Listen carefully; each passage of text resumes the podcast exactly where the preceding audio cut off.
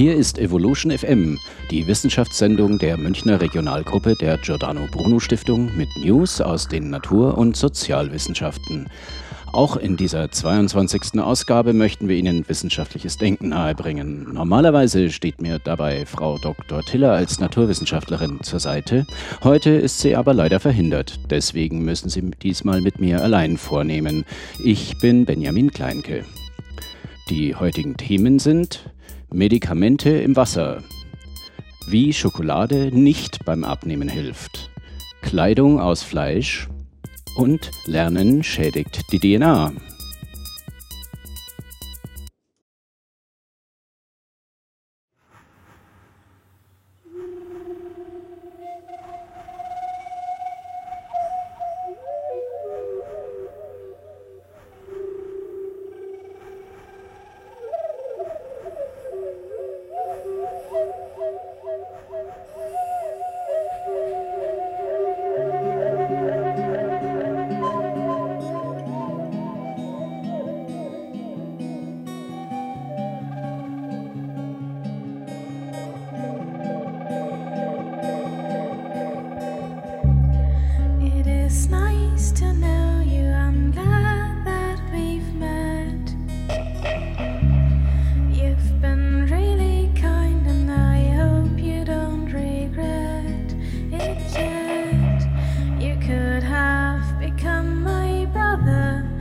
could have become my friend, but I cannot stand such kindness. I better bring this to an end.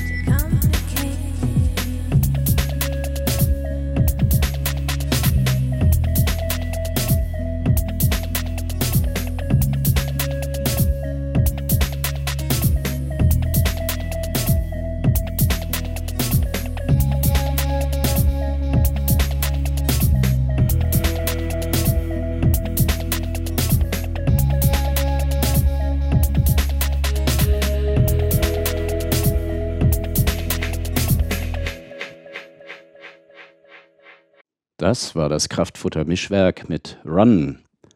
Und wir rennen jetzt auch gleich weiter und zwar zu Evolution FM, der Mythos des Monats. Wenn man eine volle und eine leere Batterie voneinander unterscheiden möchte, ohne sie in ein Gerät zu stecken, kann man sie auch einfach auf eine harte Oberfläche fallen lassen. Die, die dann höher zurück äh, wird, ist die leere Batterie. Ob ich Ihnen da gerade einen Bären aufgebunden habe oder ob das nichts als die Wahrheit ist, das verrate ich Ihnen am Ende der Sendung. Wer die Freiheit aufgibt, um Sicherheit zu gewinnen, verdient weder Sicherheit noch Freiheit. Benjamin Franklin Lora München auf der 92.4. Montag bis Freitag von 17 bis 24 Uhr. Ja, abnehmen mit Schokolade. Ich bin mir jetzt nicht ganz sicher, ob wir das äh, schon mal thematisiert haben. Ähm, die Bild-Zeitung hat das auf jeden Fall mal geschrieben. Das war direkt neben der neuesten Meldung von dem äh, German Wings Flugzeugunglück oder Absturz.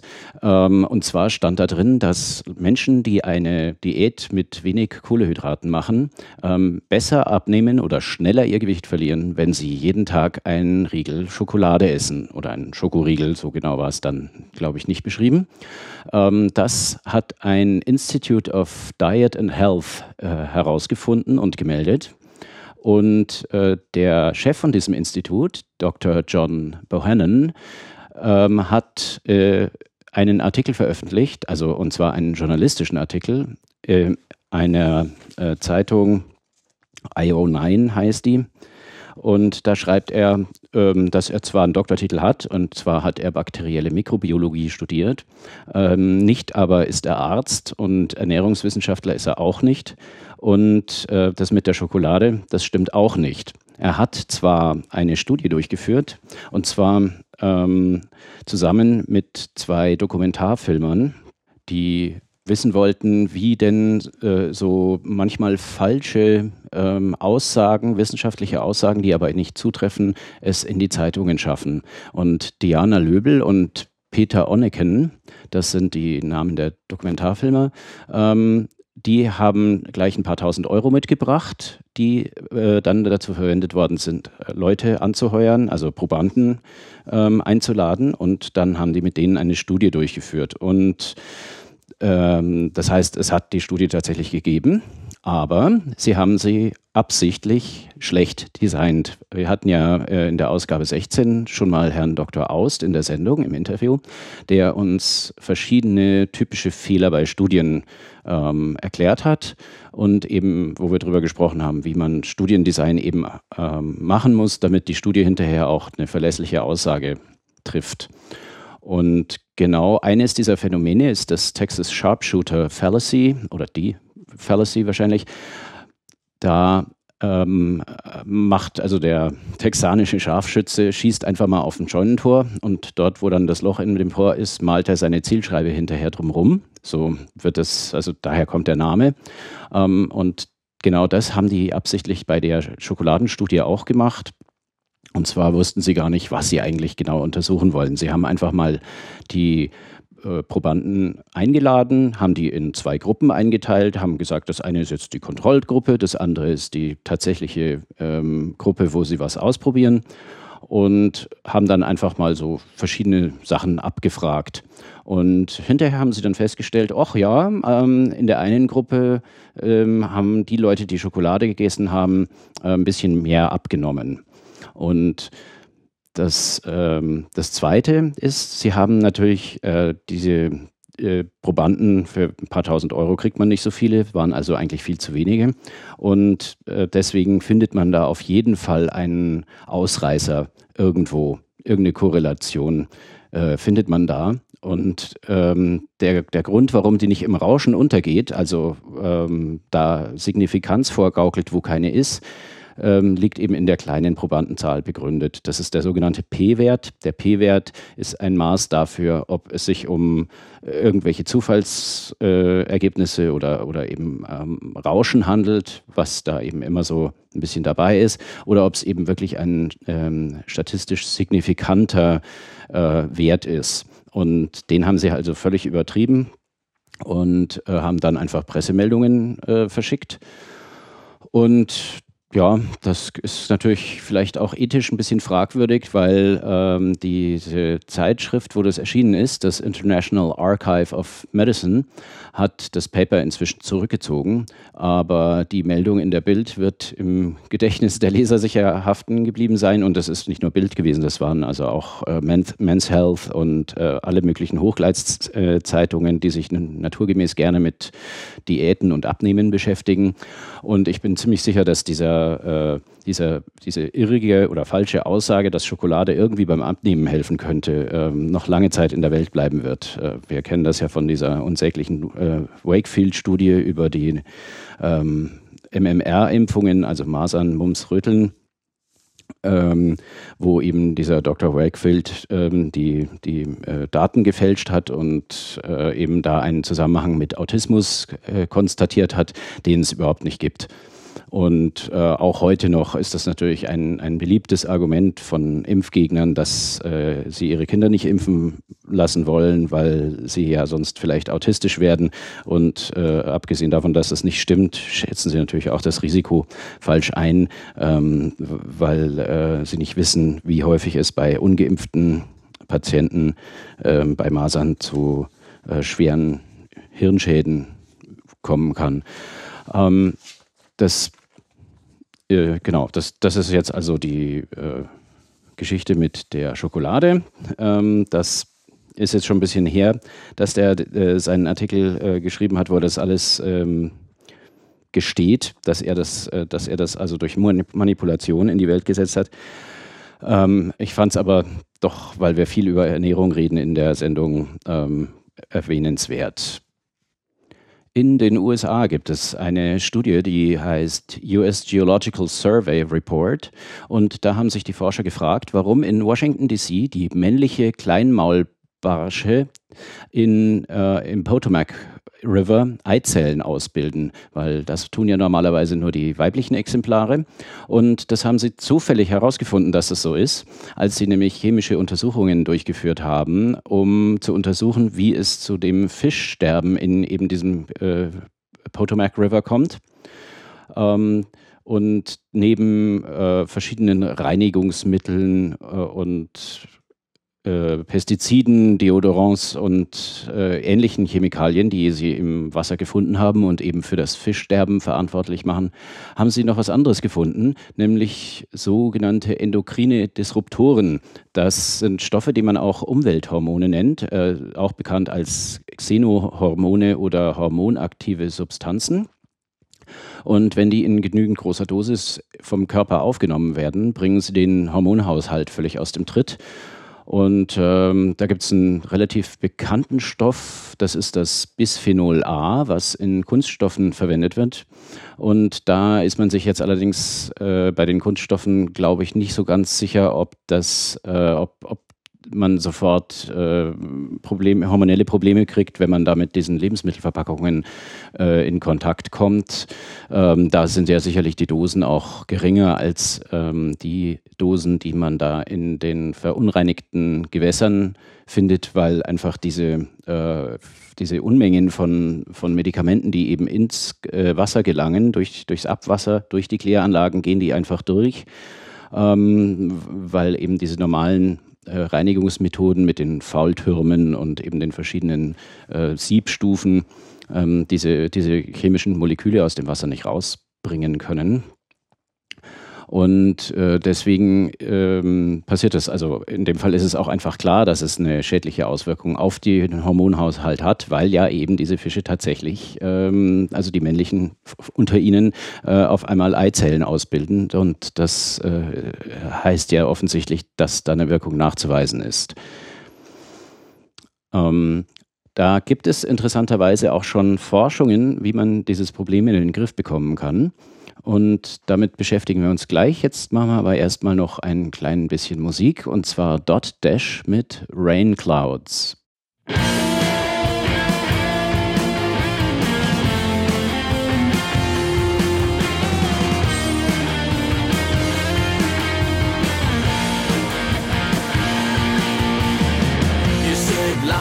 cracks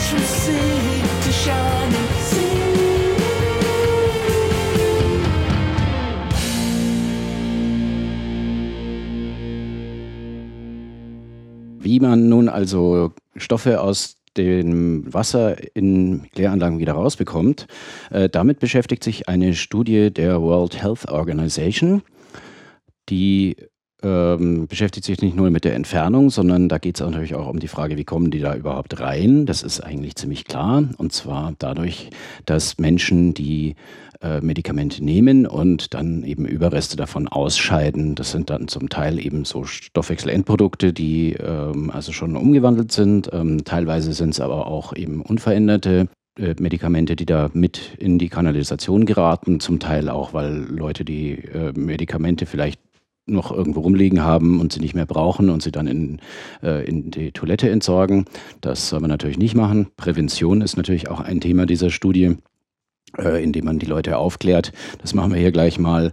Ähm, also Medikamente gehören, egal ob äh, sie noch gut sind oder schon abgelaufen, wenn man sie nicht mehr nehmen muss, und soll und will, dann bringt man sie zurück in die Apotheke und die können sie dann so entsorgen, dass äh, sie nicht am Ende in den Fischen bewirken, dass sie äh, äh, die männlichen Exemplare plötzlich Eizellen ausbilden oder dass, ähm, dass die ganze Sache im Trinkwasser landet und vielleicht dann ähm, die männlichen Menschen irgendwelche Brüste bekommen, die, sie, die da nicht hingehören und all solche äh, Sachen sind also gar nicht nötig. Ähm, aber natürlich die ausgeschiedenen ähm, Metaboliten der Medikamente, die man ähm, nehmen muss. Also vorher noch ein, eine weitere Präventionsmöglichkeit ist natürlich auch ganz klar, ähm, die Ärzte sollen doch bitte nur dann Medikamente verschreiben, wenn die Einnahme auch wirklich erforderlich und sinnvoll ist. Es wird nämlich immer viel zu viel verschrieben und ähm, eine, äh, die, die Liste der ähm, häufigsten Medikamente, Metaboliten, die im Wasser gefunden werden, ist interessanterweise in der äh, westlichen äh, ersten Welt äh, sind tatsächlich Acetylsalicylsäure, Ibuprofen, Paracetamol und Diclofenac. Das sind alles Schmerzmedikamente. Vielleicht ähm, muss man da auch nicht so viel davon nehmen. Oder wenn doch, wie dem auch sei. Äh, man findet sie also dann in den äh, Kläranlagen. Da kann man überhaupt eine ganze Reihe von interessanten Sachen machen. Zum Beispiel äh, gibt es eine Drogenverbrauchsstudie, also illegale Betäubungsmittel. Ähm, da ist es ja immer ein bisschen schwierig, weil das ist ein Schwarzmarkt und da weiß man natürlich nicht so genau ähm, von den Zahlen, wie viel wird da eigentlich tatsächlich ähm, konsumiert am Ende. Ähm, die Schätzungen, die man da aus den paar Zentnern, die da immer wieder mal von der Polizei beschlagnahmt werden, ähm, ableiten könnte, die sind natürlich nicht so sehr aussagekräftig, weil nur mal was, weil man was gefunden hat, weiß man ja noch nicht so, äh, wie viel man nicht gefunden hat. Also wenn mal wieder ein paar äh, Zentner Kokain in Bananenkisten beschlagnahmt worden sind, heißt es ja noch nicht, äh, wie viele Tonnen äh, Kokain in der gleichen Zeit äh, per Container in Europa anlanden. Das kann man aber sehr gut rauskriegen, eben durch diese äh, Untersuchungen des Wassers, also der Abwässer. Man kann, ähm, das, das gibt auch eine Studie, wenn ich die äh, nochmal finde, dann werde ich die gerne in äh, unserer Webseite auf evolutionfm.de in, äh, in dem Artikel zu dieser Sendung äh, verlinken. Äh, da hat man also tatsächlich mal äh, sehr schön aufgeschlüsselt äh, veröffentlicht in, äh, in den ganzen großen Städten Europas, London, Paris, Berlin, wie viel Drogen von welcher Sorte ähm, da so konsumiert werden. Also das ist aufgeschlüsselt nach den, den Sorten, also sei es MDMA, Kokain, Heroin, Cannabis, kann man alles ziemlich genau bestimmen. Man kann es natürlich nicht einzelnen Personen zuordnen, das ist äh, durchaus vielleicht auch ein Vorteil. Ähm, die Äh, man kann aber den Pro-Kopf-Verbrauch äh, sehr gut feststellen mit diesen Untersuchungen. Ähm, nach dieser Abschweifung jetzt aber zurück zu den Medikamentenrückständen. Die WHO hat also eben auch mal untersucht, welche Methoden die unterschiedlichen Länder anwenden, um die Medikamentenrückstände aus dem Trinkwasser wieder rauszukriegen oder zumindest äh, ihre Wirkung abzuschwächen oder zu beenden, sie unschädlich zu machen. Da gibt es also ähm, die, die groben Sachen helfen da alle nicht. Es werden ja so allerlei Unrat wird natürlich durch, durch äh, Kämme, Rechen, Siebe und dergleichen äh, rausgefiltert. Und dann gibt es diese Fäultürme, wo Bakterien also äh, weiterhin ähm, alles verdauen, was da in dem Wasser noch so drin rumschwimmt. Und äh, im, im, Idealfall bleiben halt dann zum Schluss nur äh, harmlose Substanzen zurück, die, nicht, die nichts schaden oder die sich ausfällen lassen, vielleicht auf chemischem Wege. Ähm, dann äh, gibt es äh, Verfahren wie Aktivkohlefilterung. Das ist nochmal eine relativ einfache und preiswerte Methode. Äh, man lässt, lässt, das Wasser durch ein Bett aus, aus ähm, Aktivkohlebröckelchen ähm, durchsickern. Da werden dann schon einige äh, Kohlenwasserstoffe auch drin gebunden, also chemische Verbindungen, die ein bisschen größer sind. Vor allem dürfte, damit dürfte das gehen. Ähm, wir haben dann noch äh, Umkehrosmose als ein Verfahren. Das ist relativ aufwendig. Also Osmose ist ja die Eigenschaft ähm, von, von Lösungen, also von gelösten Salzen, ähm, dass sie immer äh, bei einer, also wenn Sie jetzt zu, zu, zwei Seiten von einer halbdurchlässigen Membran sich befinden, ähm, strömt die Flüssigkeit immer in die Richtung, wo die höhere Konzentration von gelösten Salzen ist, also von Ionen. Und äh, dieser Vorgang ist also natürliche Osmose. Wenn man, wenn man jetzt zum Beispiel so ähm, äh, Euglena, das sind so einzellige kleine Tierchen. Ähm, wenn man, da gibt es eine Salzwasser- und eine Süßwasser-Variante davon. Wenn man jetzt die Süßwasser-Euglena nimmt und die in äh, die wenn man die Salzwasser-Variante nimmt und in Süßwasser einbringt, ähm, dann quellen die auf und platzen nach wenigen Minuten schon, ja, weil eben der, das, äh, die, diese ähm, Salzkonzentration wie im Meer im, äh, im Zellinneren haben und dadurch, äh, um eben diesen Ausgleich zu schaffen, das Süßwasser durch diese Zellmembran eben durch äh, und ähm, somit also ähm, das Wasser da versucht, ähm, das auszugleichen, dass also im Inneren dann die gleiche Salzkonzentration wie im Äußeren herrscht und dadurch quellen die dann eben auf, bis sie, bis sie platzen. Dann ist es gleichmäßig vermischt. Das ist schlecht für die Euglena, aber so funktioniert Osmose. Und diesen Weg kann man auch umkehren. Deswegen heißt das Verfahren auch Umkehrosmose. Und da wird einfach mit äh, sehr hohem Druck äh, verunreinigtes Wasser äh, durch eine semipermeable, also halbdurchlässige Membran hindurchgepresst. Und diese Membrane, die ist eben so fein, dass die großen Moleküle da alle nicht durchpassen. Ja, also so Salzionen, äh, die, die sind viel zu groß für diese Membrane, kommen da nicht durch. Dadurch kommt aber das Wasser, weil diese H2O-Moleküle, die sind einfach viel viel kleiner, ja, weil das ja nur Wasserstoff und äh, Sauerstoff ist ja relativ weit oben im Periodensystem der Elemente. Das heißt, da sind nicht so viele ähm, äh, äh, Orbitale, wo die Elektronen sich aufhalten. Und ähm, dadurch sind die, sind die Moleküle eben kleiner, können dadurch die Membran durchgepresst werden und die großen Salze oder eben auch chemische Verbindungen, diese ganzen Pharmazeutika, das sind ja ziemliche Trümmer an, an äh, Molekülen, die sind relativ groß, das sind dann häufig so Sechser- und Fünferringe mit, mit dabei, ähm, die nehmen relativ viel Platz ein und können eben durch die Membran nicht durch. So kann man das machen. Das ist aber relativ aufwendig, weil man eben diesen hohen Druck erst erzeugen muss. Und das ist auch beileibe nicht so, dass man da einfach alles, alle Flüssigkeit durchpressen kann und ähm, auf der anderen Seite oder auf der, auf der Zulieferseite äh, bröckeln dann die äh, Medikamente wieder runter. Die kann man dann zusammenkehren. So ist es nicht, sondern ähm, es ist, ist, ein Vielfaches äh, an Flüssigkeit, was dann sozusagen noch stärker aufkonzentriert diese äh, Rückstände enthält. Und damit muss man dann auch nochmal irgendwo hin. Aber man hat tatsächlich äh, auf der anderen Seite der Membran dann äh, hochreines, chemisch reinstes Wasser gewonnen, was also gar keine Ionen, geschweige denn äh, Rückstände von Medikamenten mehr enthält. Das ist ein Verfahren, äh, was man zusätzlich noch machen kann, vielleicht mit dem, was nicht durch die Membran gepresst wurde. Ich weiß nicht, ob das funktioniert. So genau habe ich mich in die Studie auch nicht reingearbeitet. ist ähm, äh, Ozon. Man, also, äh, man, man erzeugt Ozon, das ist ähm, also so ein, so ein Dreierpack äh, Sauerstoffmoleküle. Also natürlicherweise ist der Sauerstoff ja in seiner elementaren Form ein Gas und zwar sind es immer zwei Sauerstoffatome, die sich zu so einem Doppelpack, zum Gasmolekül verbinden. Und ähm, jetzt kommt es aber manchmal vor, dass, äh, man kennt das aus dem Supermarkt, ne, so ein Doppelpack wird angeboten, aber es gibt halt immer einen, der dann das Ding aufreißt und eine einzelne Batterie kaufen will. Die kriegt er dann nicht, aber das Doppelpack ist dann offen. Und äh, beim Sauerstoff ist es dann so, dass äh, eben unter bestimmten Umständen können sich dann auch so Dreiermoleküle bilden. Und das ist das Ozon. Und dieses Ozon ist ein ähm, total unstabiles Molekül. Das heißt, da passiert es dann ganz schnell mal, dass eben ein einzelnes Sauerstoffatom da wieder rausfällt, weil es nämlich eigentlich lieber ein Zweierpack sein möchte. Und diese einzelnen Sauerstoffradikale, so heißen die, das hatten wir in äh, einer der vorangegangenen Sendungen, wo es um Radikale und Antioxidantien ging. Die Frau Dr. Tiller hat das ja gut erklärt. Äh, ähm, die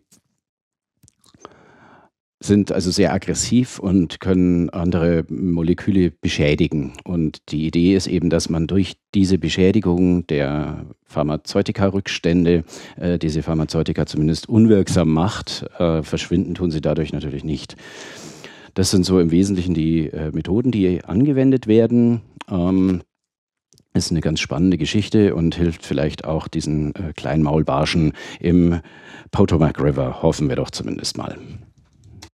Wenn man der Online-Ausgabe der Süddeutschen Zeitung Glauben schenken darf, soll es in der nächsten Saison Mode aus Schlachtabfällen geben.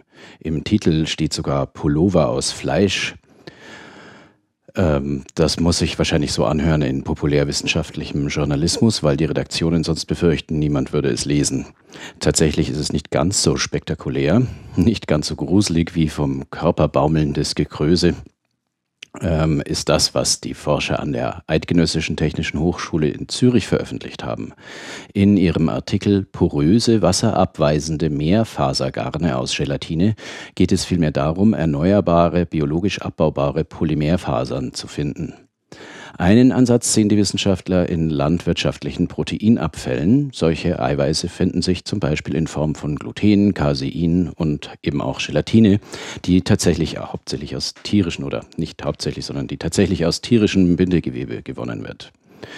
Da kann man Wackelpudding draus machen, Gummibärchen, Obsttorten oder polymere Fasern. Die, das Verfahren, was die Wissenschaftler an der ETH entwickelt haben, funktioniert in etwa so, dass äh, die Gelatine zusammen mit äh, einem Lösungsmittel, wo die Gelatine sich drin löst, und einer anderen Flüssigkeit, in der sich die Gelatine nicht löst, ähm, vermischt wird. Also so eine dreigliedrigere äh, Mischung, kann man sagen. Ähm, und da Dadurch wird dann die Gelatine, das Gelatinepolymer wird dann ausgefällt, das sinkt also nach unten runter. Und diesen, diese trübe Masse, die kann man dann durch äh, Düsen pressen, ganz ähnlich wie man es auch bei Polyamidfasern, bekannt als Nylon, macht. Das, das wird dann eben, äh, da wird es erwärmt und durch Düsen gepresst. Bei der Gelatine weiß ich nicht, ob es, äh, ich glaube, da wird es auch ein bisschen auf 53 Grad oder so erwärmt, habe ich in einem Artikel gelesen. Und daraus entstehen dann eben ganz dünne Fasern und die sind ein bisschen porös ähm, und die sind natürlich vor allen Dingen zu dünn, um damit was anzufangen. Die werden dann zunächst mal gesponnen und zwar zu einem zweischlägigen Garn. Das heißt, also es werden immer tausend Fasern ähm, zusammengedreht und dann diese zusammengedrehten Fasern sind dann so mal zweimal umeinander geschlagen. Also man hat dann sozusagen einen Faden aus 2000 Einzelfasern. Und aus diesem Garn haben die äh, an der ETH dann einen wärmenden Handschuh gestrickt.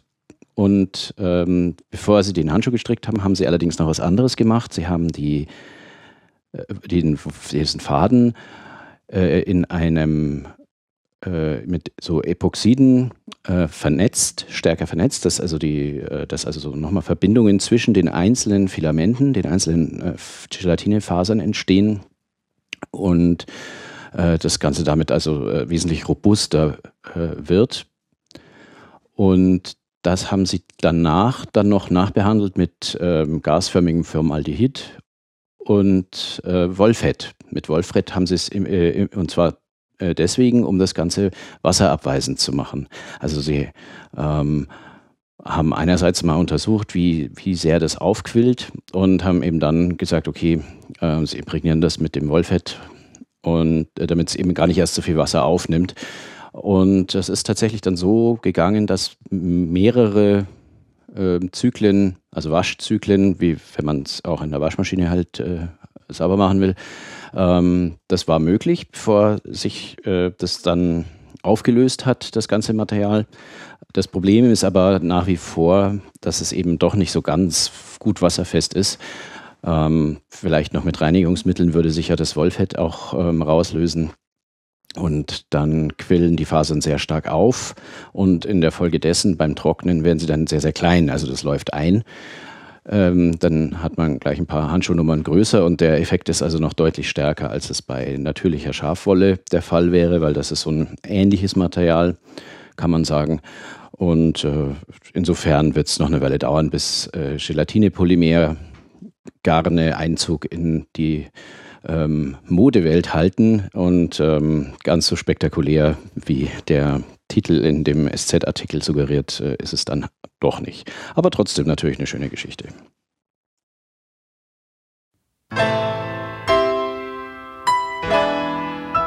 Sie hören unser Programm Sie finden uns gut. Sie sind noch nicht Mitglied im Lora Förderverein und könnten es sich leisten? Dann schalten Sie ab. Oder Sie rufen uns an unter 480 2851. 480 2851 und lassen sich unsere Unterlagen zuschicken. Außerdem finden Sie uns unter www.lora924.de. Denn ohne die Solidarität unserer Hörerinnen und Hörer können wir den Laden dicht machen. Lernen zerstört die DNA von Gehirnzellen. Das haben jetzt amerikanische Wissenschaftler herausgefunden, und zwar am Massachusetts Institute of Technology. Und äh, das Wesentliche ist eigentlich dabei, ähm, es ist tatsächlich so, dass beim Lernen oder wenn neue Gedächtniseindrücke entstehen, zerstören die Neuronen, also die, die, Gehirn, also die Gehirnzellen, ihre eigene DNA. Und das ist allerdings nur sehr kurzfristig. Die wird dann sofort repariert von dem äh, körpereigenen DNS-Reparaturdienst. Ähm, der allerdings lässt dann im Alter nach und dann klappt das mit dem mit der Reparatur nicht mehr und es bleiben dann immer Zellen übrig, die eben nicht repariert werden, wo die DNA nicht repariert wird. Und ähm, wenn man Pech hat und vielleicht eine genetische Prädisposition für so eine ähm, Demenzerkrankung im Alter, äh, dann werden diese defekten DNA-Stränge auch noch ähm, repliziert. Das heißt, das gibt dann immer mehr von diesen kaputten und ähm, die Reparatur, die findet auch nicht statt und dadurch äh, wird also dieser, Regenerat äh, dieser degenerative äh, Prozess beschleunigt.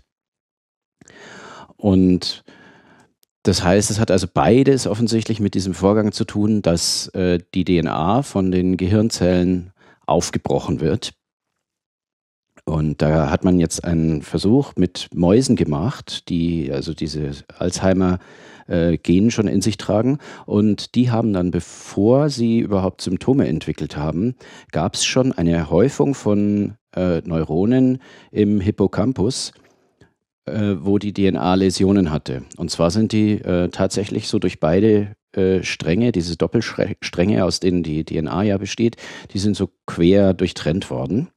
Ähm, deswegen nennt sich das Doppelstrangbrüche. Und da hätte man jetzt gerne herausgefunden, ähm, wie die entstehen und ähm, auf welche Gene sich das dann eigentlich auswirkt. Und genau das haben die äh, Leute beim MIT dann auch äh, versucht herauszufinden und haben auch was gefunden. Und zwar hatten sie die Idee, ähm, jetzt mal gezielt Neuronen mit einem Toxin, also einem Gift, zu behandeln, ähm, das eben auch diese Doppelstrangbrüche verursacht. Und dabei haben sie 700 Gene gefunden, die sich da verändert haben dabei. Und interessanterweise gab es genau zwölf, ähm, bei denen die mit den ähm, Doppelstrangbrüchen einherging, dass äh, frühe Gene exprimiert worden sind. Also frühe Gene nennt man Gene, die, äh, bevor das eigentliche Genom regulär repliziert wird, vervielfältigt wird, ähm, werden die schon durch äh, DNA-Viren zum Beispiel, äh, werden die äh, angewendet. Also sind ja, die Gene sind ja immer so Baupläne für, besti für bestimmte Proteine und die Entstehung eines solchen Proteins aus dem Gen das nennt man dann Exprimieren. Es wird das Gen exprimiert, also ein Protein daraus gebaut aus der Anleitung. Und diese äh, frühen Gene ähm, und die Doppelstrangbrüche, die gehören also offensichtlich zusammen.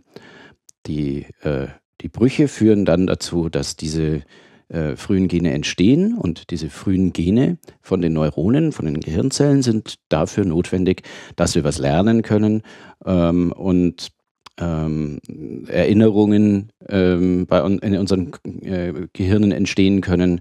Und diese zwölf ähm, Gene, die da ähm, die, die, das sind also, ähm, oder in, in zwölf, genau, in zwölf Genen ähm, hat also diese Exprimierung stattgefunden und die Doppelstrangbrüche. Das tritt also offensichtlich zusammen auf. Und jetzt äh, ist das ja eine ziemlich rabiate Sache, weil sonst können ja Gene auch so exprimiert werden. Ähm, der Witz daran oder das Besondere daran ist, dass die dass diese Gene an Stellen sitzen, wo zuvor ein bestimmtes äh, Protein eingebaut ist, das CTCF heißt. Und ähm, das ist wie so ein, naja, nicht wie ein Scharnier, das ist mehr wie so eine Bügelfalte im, in der DNA, kann man sich vorstellen. Äh, das ist ein, das, an den Stellen knickt die DNA und ist dann so zusammengefaltet. Das heißt, dass die, dass die Gene ähm, oder das, das Gen dann ähm, quasi so doppelt liegt oder eben einfach zusammengefaltet ist. Es gibt dann zwei parallele Doppelstränge äh, und das führt dazu, dass die nicht abgelesen werden können, weil sie ja zusammengefaltet sind, wie so ein Zettel, wo man irgendwie in der Schule schreibt man seinem Nachbarn oder, oder sowas auf, was dann kein anderer lesen soll und schiebt es dann rüber, dass keiner lesen kann oder so in etwa, kann man sich vorstellen. Und beim Aufklappen ist aber so, dass die dann abbrechen. Und das ähm, dieses Abbrechen, das äh, geschieht also durch ein bestimmtes Enzym. Das hat man auch äh, rausgefunden, dass das dafür verantwortlich ist. Das heißt äh, Topoisomerase 2 Beta. Und dieses Enzym knackt also einerseits die Verbindungen auf, dann ist die DNA kaputt und andererseits sorgt sie eben dafür, dass diese wesentlichen äh, Proteine entstehen können, äh, die halt für das Lernen und sich was merken äh, erforderlich sind. Und jetzt äh, hat man also zwar noch nicht herausgefunden, wie man ähm, Demenzerkrankungen erfolgreich verhindern kann durch ein Medikament oder so, aber man hat auf jeden Fall mal schon ähm, ordentlich was verstanden, wie diese ganze äh, Regulierung der Gene vonstatten geht, weil ähm, es ist ja eben nicht nur diese ähm, Replizierung und Vervielfältigung der Baupläne, sondern da gibt es ja noch viele ganz andere Faktoren, die eben nicht nur durch Vererbung ähm, eine Rolle spielen, sondern das, das ganze Genom passt sich ja auch an durch so Methylierungen, wo eben die Ernährung eine Rolle spielt oder äh, alle möglichen Faktoren, die so also im Laufe des Lebens ähm, auftreten, ähm, machen ja so temporäre Veränderungen an, den, an dem Genom oder an einzelnen Genen, die dann ein- oder ausgeschaltet werden. Also das heißt, die können vorhanden sein, aber ausgeschaltet und die werden dann eben nicht exprimiert.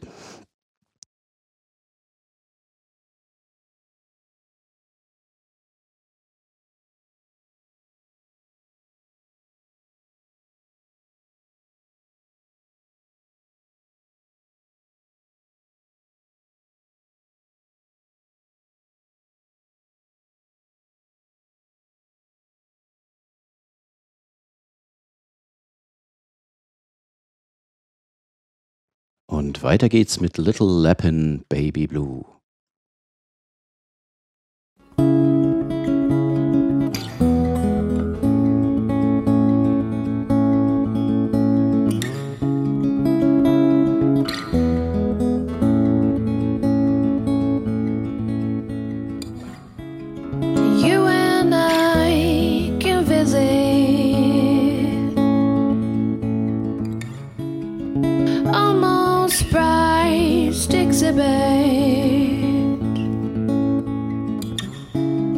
That you'd still be the one that I focus on. Fairy tales are fallacies, waking up to a dream, to a dream. Fairy tales are fallacies, waking up to a dream, to a dream.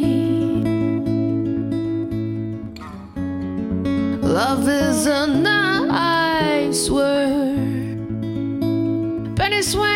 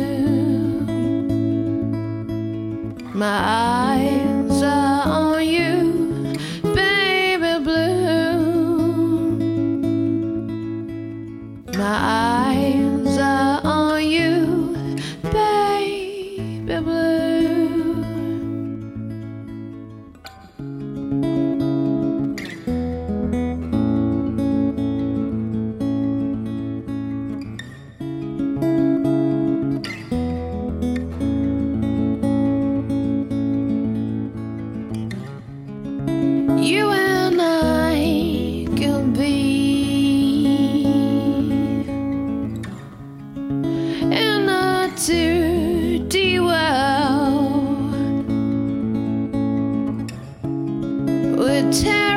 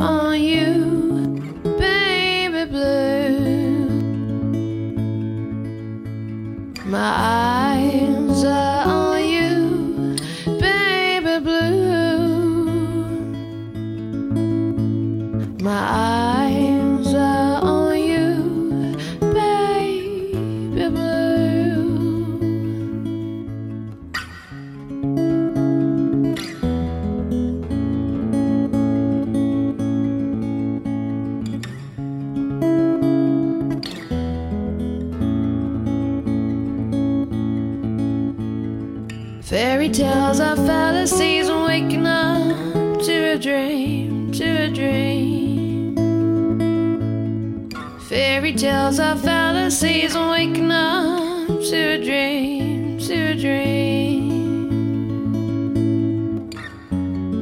Love is a nice word, but it's wasted on me. Love is so.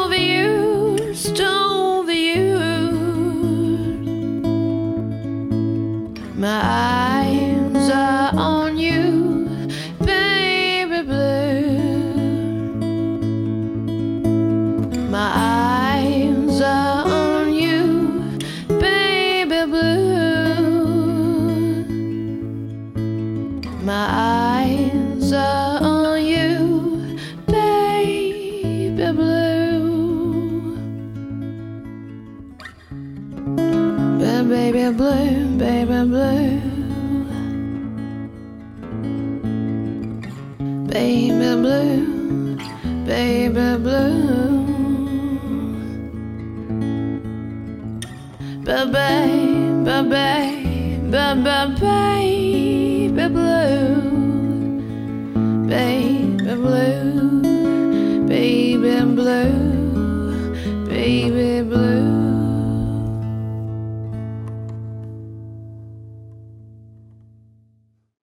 Wenn Sie den Anfang dieser Sendung verpasst haben oder eine ältere Sendung aus dieser Reihe nochmal hören möchten, können Sie das auf evolutionfm.de im Internet tun.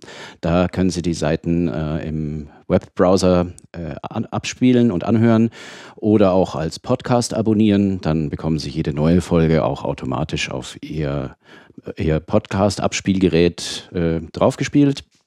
Sie können uns übrigens auch gerne mal im iTunes äh, Store ähm, bewerten, möglichst gut natürlich, wenn, wenn denn der Eindruck ein guter ist, aber sonst haben Sie ja vielleicht nicht bis hierhin gehört.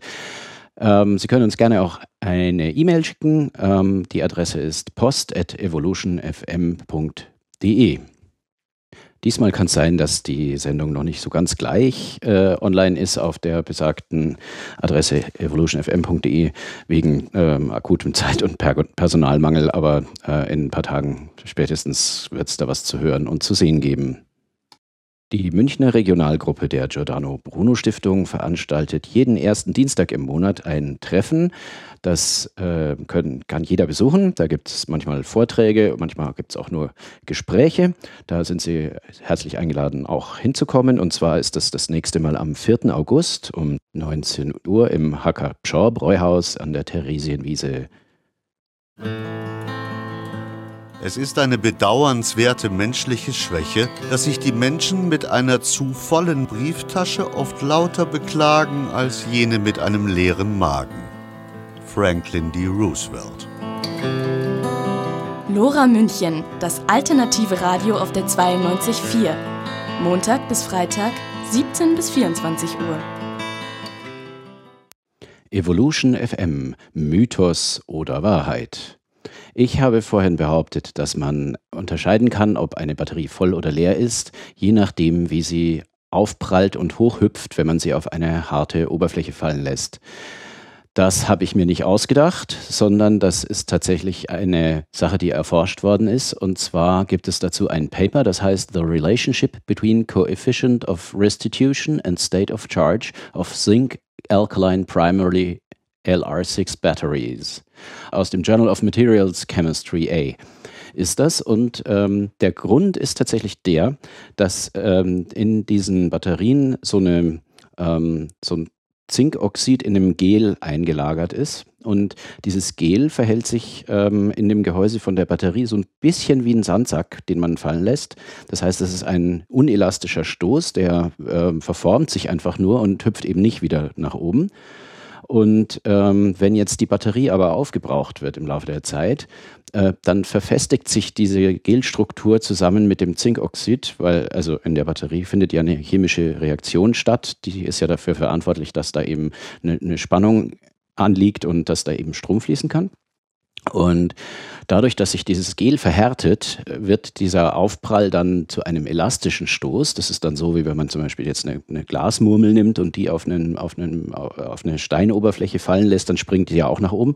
Und genau das Gleiche passiert eben mit der leeren Batterie auch. Das heißt, wenn man beide Batterien möglichst gleichzeitig aus der gleichen Höhe fallen lässt und beobachtet, wie die dann aufprallen und hochhüpfen, dann es kann jetzt natürlich sein, dass man äh, vielleicht äh, vier, fünf Versuche machen muss, damit äh, die Bedingungen immer gleich sind und man das dann äh, mittelt.